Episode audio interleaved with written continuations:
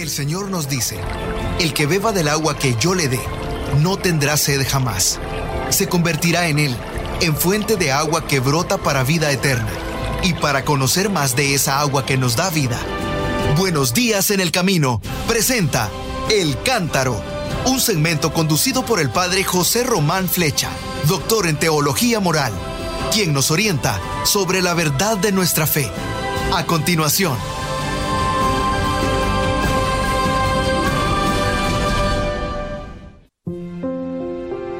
Mis queridos hermanos, queridas hermanas, soy el Padre José Román Flecha, sacerdote de la Diócesis de León, en España, y tengo mucho gusto en compartir con ustedes estas reflexiones sobre el tercer domingo del tiempo de Adviento, este tiempo de esperanza que nos ayuda a prepararnos no solamente para la Navidad, sino para la manifestación del Señor. El tercer domingo de Adviento comienza la Santa Misa con unas palabras tomadas de la carta de Pablo a los filipenses, que dicen, estén siempre alegres en el Señor. Les repito, estén alegres. El Señor está cerca. Y con razón, la cuarta semana de Cuaresma tiene un tono de alegría y la tercera semana del Adviento también. Por eso, el color morado de la casulla y de los ornamentos litúrgicos puede convertirse en un color rosa o rosado, si lo tienen en la parroquia. Así pues, antífona de entrada, estén siempre alegres en el Señor. Después, no se dice gloria, después de pedir perdón, rezaremos la oración colecta, que dice así, Dios nuestro, que contemplas a tu pueblo esperando fervorosamente la fiesta del nacimiento de tu Hijo. Concédenos poder alcanzar la dicha que nos trae la salvación y celebrarla siempre con la solemnidad de nuestras ofrendas y con vivísima alegría. Por Jesucristo nuestro Señor. Amén. Meditemos un momento esta oración. Dios nuestro, tú nos ves, ves a tu pueblo que está esperando fervorosamente la Navidad, la fiesta del nacimiento de tu Hijo. Bueno, esperemos que sea verdad, porque algunos parece que han reducido la Navidad a otra cosa, a una fiesta de consumo, por ejemplo. No, pues Señor, tú contemplas a tu pueblo esperando fervorosamente el día en que podrán celebrar el nacimiento de Jesús. Y después de eso, algo le pedimos. Concédenos la dicha que nos trae esa salvación. Saber que somos salvados por Él y que eso nos alegra. Para que podamos celebrar la fiesta del nacimiento de Jesús con nuestras ofrendas y también con nuestra alegría. Porque unas ofrendas sin alegría mmm, tienen poco mérito. Servir al Señor con alegría una preciosa oración colecta. Y después leeremos una vez más un texto del profeta Isaías, capítulo 35. De nuevo se vuelve a hablar de la alegría. Dice así, esto dice el Señor, regocíjate, yermo sediento, yermo es el desierto, ya sabemos, regocíjate, yermo sediento, que se alegre el desierto y se cubra de flores que florezca como un campo de lirios, que se alegre y dé gritos de júbilo, porque le será dada la gloria del Líbano y el esplendor del Carmelo y del Sarón. Ellos verán la gloria del Señor, el esplendor de nuestro Dios. Fortalezcan las manos cansadas, afiancen las rodillas vacilantes y digan a los de corazón apocado, Ánimo, no teman. He aquí que su Dios, vengador y justiciero, viene ya para salvarlos. Y entonces se iluminarán los ojos de los ciegos y los oídos de los sordos se abrirán. Saltará como un venado el cojo, como un ciervo, y la lengua del mudo cantará. Volverán a casa los rescatados por el Señor vendrán a Sión, a Jerusalén, con cánticos de júbilo, coronados de perpetua alegría. Serán su escolta el gozo y la dicha, porque la pena y la aflicción habrán terminado. Palabra de Dios, te alabamos Señor. Una vez y otra vez y otra vez se repiten palabras que se refieren a la alegría. Santa Teresa de Jesús escribía, ¿qué esperanza podemos tener de haber sosiego en otras cosas, pues en las propias no podemos sosegar? Bien sabemos, ¿verdad?, que las noticias de cada día nos hablan de catástrofes naturales, de atentados, de guerras. Con mucha frecuencia son los más pobres, los marginados, los primeros en pagar las consecuencias del mal y de todas las desgracias. Es así. Y sin embargo, el texto del profeta Isaías, que se proclama en este tercer domingo de Adviento, gira en torno a una profecía abiertamente consoladora. Dice, miren a su Dios que trae el desquite, viene en persona, resarcirá y les salvará a ustedes. E inmediatamente añade que su venida cambiará la suerte de los ciegos y de los sordos, de los cojos y de los mudos. No solo eso, sino que hará volver a los rescatados del Señor que habían sido llevados cautivos a Babilonia. Un texto que nos invita a la alegría esperanzada o a la esperanza alegre y feliz. Regocíjate, regocíjate desierto. ¿Se han fijado cuántas veces en la escritura se habla de los elementos de la naturaleza? Cuando el pueblo de Israel es liberado, el Salmo dice, ¡Eh, colinas, ¿por qué saltan como carneros? Y ustedes, montes, ¿por qué saltan como corderos? Pues no saltan. Pero el autor piensa que toda la naturaleza se alegra con la alegría de su pueblo. Y aquí también, que se alegre el desierto y que se cubra de flores, que florezca como un campo de lirios y que se parezca a la gloria del Líbano, bien conocido por sus cedros, o el esplendor del monte, mejor dicho, de la cordillera del Carmelo y el Sarón. La tierra de Israel, que conoce el desierto, sobre todo el desierto de Judá, deseaba, deseaba que el desierto se cubriese de flores, como hemos visto, y de árboles también, porque sería símbolo, signo y promesa de la gloria del Señor. Pero no se trata solo de que el campo florezca, se trata de que las personas que están sufriendo, los que padecen depresión, los humillados, tengan la capacidad para levantar el ánimo. Ánimo, no teman. He aquí que su Dios, vengador y justiciero, viene ya para salvarlos. Y luego alude a personas que tienen algunas discapacidades, si se puede decir así. Los ciegos, los sordos, los mudos, los cojos. Es decir, hay un recuerdo de los sentidos, el sentido de la vista, el sentido del oído, el sentido de la ambulación, la capacidad de caminar, y la lengua, la capacidad de hablar. Personas que tienen dificultades en alguno de esos campos se verán remediadas en ese tiempo. Y sobre todo, los cautivos, los deportados, encontrarán la libertad. Con razón, en el Salmo responsorial, que es el Salmo 145, podemos decir y cantar, ven Señor, ven a salvarnos, porque el Señor siempre es fiel a su palabra, y es quien hace justicia al oprimido, Él proporciona pan a los hambrientos y libera a los cautivos. Y ahí las palabras que nos recuerdan a Isaías. Él abre los ojos de los ciegos y alivia a los agobiados, porque el Señor ama al hombre justo y toma al forastero a su cuidado. No solo, sino que sustenta al huérfano y a la viuda, mientras que trastorna los planes de los inicuos y los malvados. Bueno, todo esto nos ayuda a recordar que el Señor reina, reina eternamente. Y después leeremos un texto de la carta del apóstol Santiago, el capítulo 5. Esta carta tiene un tono realmente profético.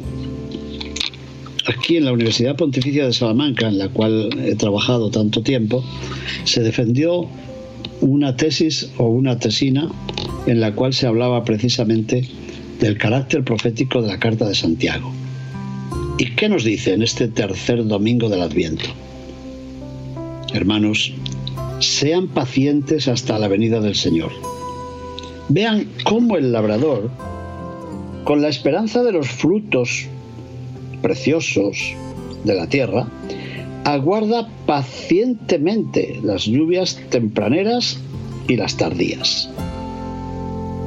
Pues bien, también ustedes aguarden con paciencia y mantengan firme el ánimo, porque la venida del Señor está cerca. En consecuencia, no murmuren, hermanos, no murmuren los unos de los otros, para que el día del juicio no sean condenados. Miren que el juez ya está a la puerta. Tomen como ejemplo de paciencia en el sufrimiento a los profetas, los cuales hablaron en nombre del Señor. Palabra de Dios, te alabamos Señor. Habiendo reflexionado y escrito tanto sobre la virtud de la esperanza a lo largo de mi vida, he pensado siempre que la esperanza necesita la ayuda de su hermana pequeña, su hermana menor, que es la paciencia.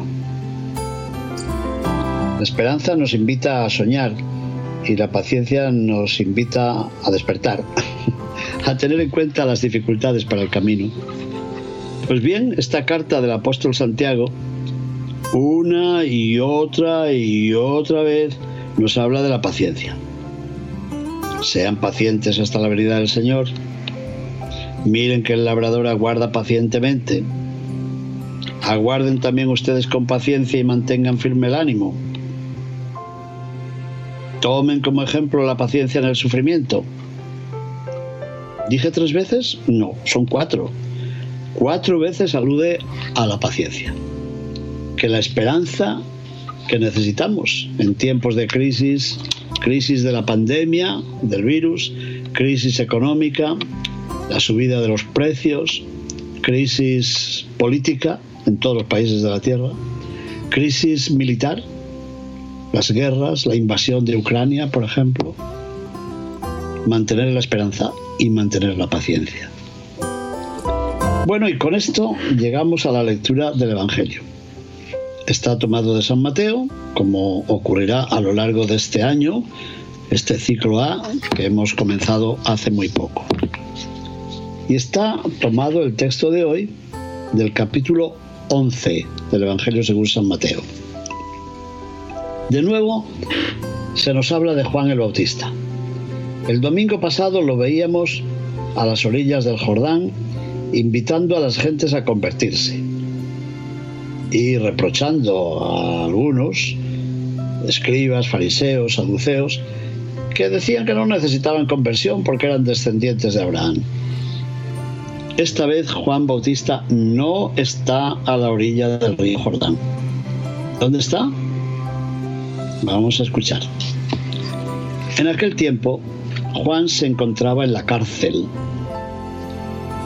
y habiendo oído hablar de las obras de Cristo, le mandó preguntar por medio de dos de sus discípulos, ¿eres tú el que ha de venir o tenemos que esperar a otro? Jesús les respondió, vayan a contar a Juan lo que están viendo y oyendo. Los ciegos ven, los cojos andan, los leprosos quedan limpios de la lepra, los sordos oyen, los muertos resucitan y a los pobres se les anuncia el Evangelio. Y dichoso aquel que no se sienta defraudado por mí. Cuando se fueron los discípulos, Jesús se puso a hablar a la gente acerca de Juan el Bautista y les preguntó, ¿qué fueron ustedes a ver en el desierto? ¿Fueron a ver una caña sacudida por el viento? No, ¿verdad? Pues entonces, ¿qué fueron a ver? ¿Fueron buscando a un hombre lujosamente vestido? No, ya que los que visten con lujo habitan en los palacios. ¿A qué fueron, pues? ¿A ver a un profeta? Sí, yo se lo aseguro. Y a uno que es todavía más que un profeta. Porque de él está escrito, He aquí que yo envío a mi mensajero para que vaya delante de ti y te prepare el camino. Y añadió Jesús, yo les aseguro que no ha surgido entre los hijos de una mujer ninguno más grande que Juan el Bautista. Sin embargo, el más pequeño en el reino de los cielos es todavía más grande que él. Palabra del Señor, gloria a ti, Señor Jesús. Un texto que conocemos seguramente. Un texto impresionante. Ahí lo vemos, desde la mazmorra, desde el calabozo, desde la cárcel en la que había sido arrojado por el rey Herodes, porque le molestaba que Juan Bautista eh, le criticase, le denunciara que se había unido con la mujer de su hermano. Desde la mazmorra, Juan Bautista envía a dos de sus discípulos para que vayan a interrogar a Jesús sobre su identidad. ¿Quién es este Jesús? Yo siempre me pregunto, ¿Juan Bautista tendría preguntas sobre Jesús? ¿Tendría dudas? ¿O querría que fueran sus propios discípulos los que descubrieran la identidad y la misión de Jesús? De todas formas, esta es la pregunta que le formularon. ¿Eres tú el que había de venir o tenemos que esperar a otro? Bueno, pues Jesús no pronuncia un largo discurso, no. No presenta más pruebas, más credenciales que sus propias obras. Muchas veces lo dirá también a los escribas y fariseos. Si no me creen a mí, crean a menos, al menos crean a mis obras.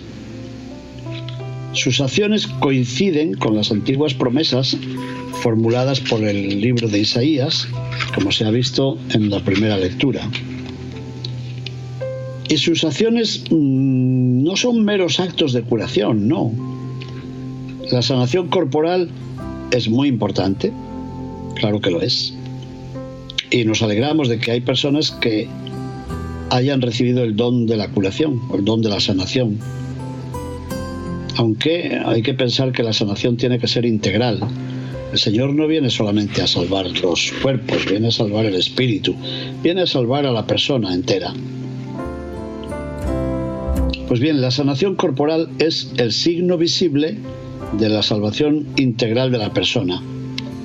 Seguramente recordamos cuando aquellos amigos trajeron a un paralítico ante Jesús y no pudiendo acercarse a él, eh, subieron a la terraza desmontaron algunas losas o algunos cañizos y bajaron al paralítico hasta la presencia de Jesús. Y Jesús primero le perdona sus pecados y luego lo cura de su parálisis. Hay una sanación integral. Y la curación de la parálisis es como el signo visible de la salvación integral, del perdón de los pecados. Y esa salvación solo puede otorgarla Jesús, solo. Nadie fuera de Él podrá salvarnos, nadie. No podrán las personas, por muy inteligentes que sean. No podrán salvarnos las instituciones, por muy perfectas que parezcan. No podrán salvarnos los líderes políticos, sociales o artísticos, por ingeniosos que parezcan. No podrán salvarnos las ideologías, que por cierto están transmitiendo la capacidad para la muerte, no la capacidad para promover la vida. No podrán salvarnos los objetos de consumo que compramos en un viernes negro o con motivo de grandes fiestas. No podrán salvarnos las loterías o el precio que nos cuesten o el premio que consigamos. Solo el Señor es nuestro Salvador. Y ese es el contenido central de nuestra fe. Y ese es el contenido de la catequesis. Y ese es el contenido de nuestra evangelización. Pero por otra parte, la salvación del hombre no se reduce a la sanación corporal de la persona, aunque no pretende ignorarla.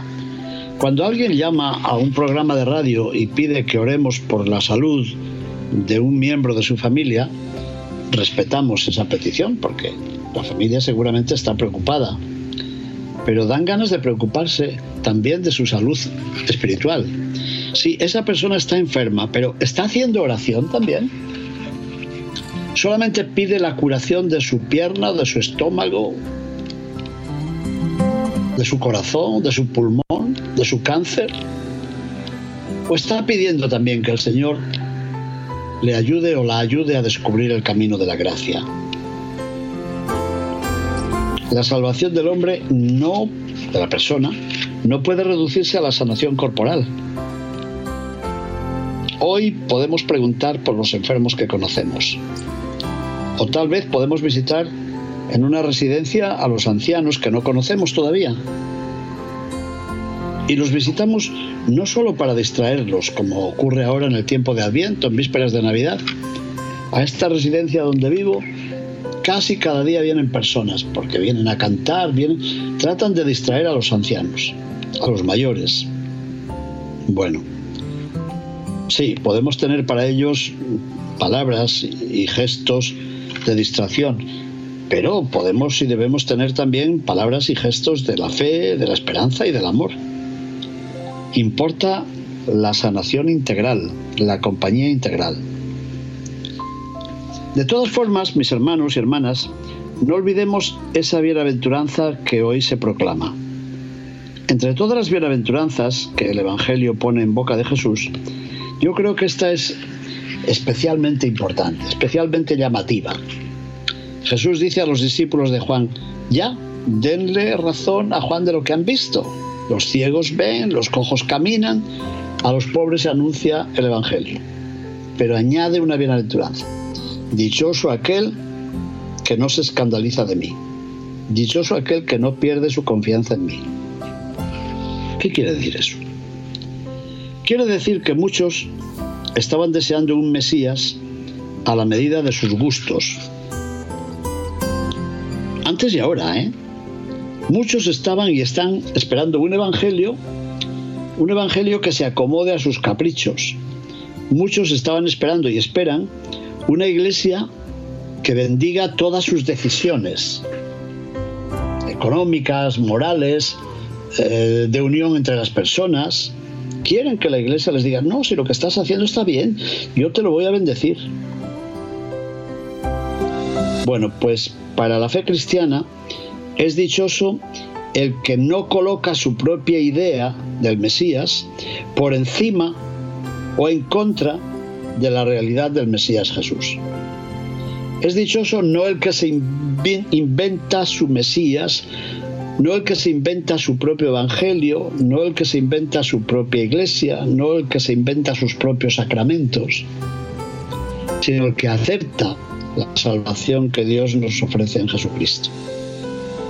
Es muy importante esta bienaventuranza. Dichoso aquel que no pierde su confianza en mí, que no se escandaliza de mí, que no espera un Mesías distinto al que le envía Dios. Dichoso aquel que no se escandaliza de mí. Bueno, contemplemos una vez más la apariencia del Señor, una apariencia humilde. Contemplemos su sacrificio, su pasión y su muerte eran un verdadero escándalo, una piedra de tropiezo. Alguien ha dicho hace unos días, llamando a este programa, cómo había descubierto un sentido muy profundo al rezar el rosario en el quinto de los misterios dolorosos, la crucifixión y muerte de Jesús. Porque Jesús muere flanqueado por dos bandidos, dos ladrones, acusados también de asesinato. El uno blasfema y le dice, sálvame, sálvate tú y sálvame a mí. Y el otro dice, Señor, acuérdate de mí cuando vengas en tu reino. Y la persona que llamó nos dijo una cosa muy interesante, que al rezar el rosario, al rezar ese misterio del rosario, había descubierto que hasta su muerte Jesús nos deja libres, no nos condiciona y que su muerte va unida a la nuestra y que nosotros podemos optar por renegar de él o por aceptarlo. Así es, es dichoso quien acepta la pasión y muerte de Jesús, quien no se deja escandalizar por la muerte del Señor, aquel que no encuentra en la vida y en la muerte de Jesús una piedra de tropiezo, que eso significa el escándalo. Es dichoso quien supera la tentación de abandonar a Jesús y su Evangelio, de abandonar a Cristo y a su iglesia, para irse, no sé, si con otro Cristo o con otra iglesia. Así que en este tercer domingo del Adviento, viendo a Juan el Bautista en la cárcel, viendo cómo envía a dos discípulos a interrogar a Jesús, también nosotros escuchamos la voz del Maestro que dice, dichoso aquel que no se escandalice de mí. Dichoso aquel que no viva aguardando otro Mesías y otro Salvador distinto, diferente a aquel que Dios le envía. Mis queridos hermanos, quisiera terminar con una oración que he escrito en mi librito El Cántaro, reflexiones sobre los evangelios dominicales y festivos del ciclo A, para concluir las reflexiones sobre este domingo tercero de Adviento. Dice así la oración. Señor Jesús, con el gozo de la esperanza, nos preparamos para la celebración de tu nacimiento. Que no te recibamos de manera indigna. Que te aceptemos siempre como el que tú eres y que te acojamos como nuestro Salvador. Te lo pedimos a ti que vives y reinas y nos visitas por los siglos de los siglos. Amén. Mis queridos hermanos, que el Señor esté con todos ustedes y con tu espíritu. Y que la bendición de Dios Todopoderoso, Padre, Hijo y Espíritu Santo, descienda sobre ustedes y permanezca para siempre. Amén. Bendigamos al Señor. Demos gracias a Dios. Les deseo de todo corazón, después de haber celebrado la fiesta de la Inmaculada Concepción de la Santísima Virgen María, les deseo, repito, un feliz y santo domingo tercero del Adviento. Muchísimas gracias y bendiciones.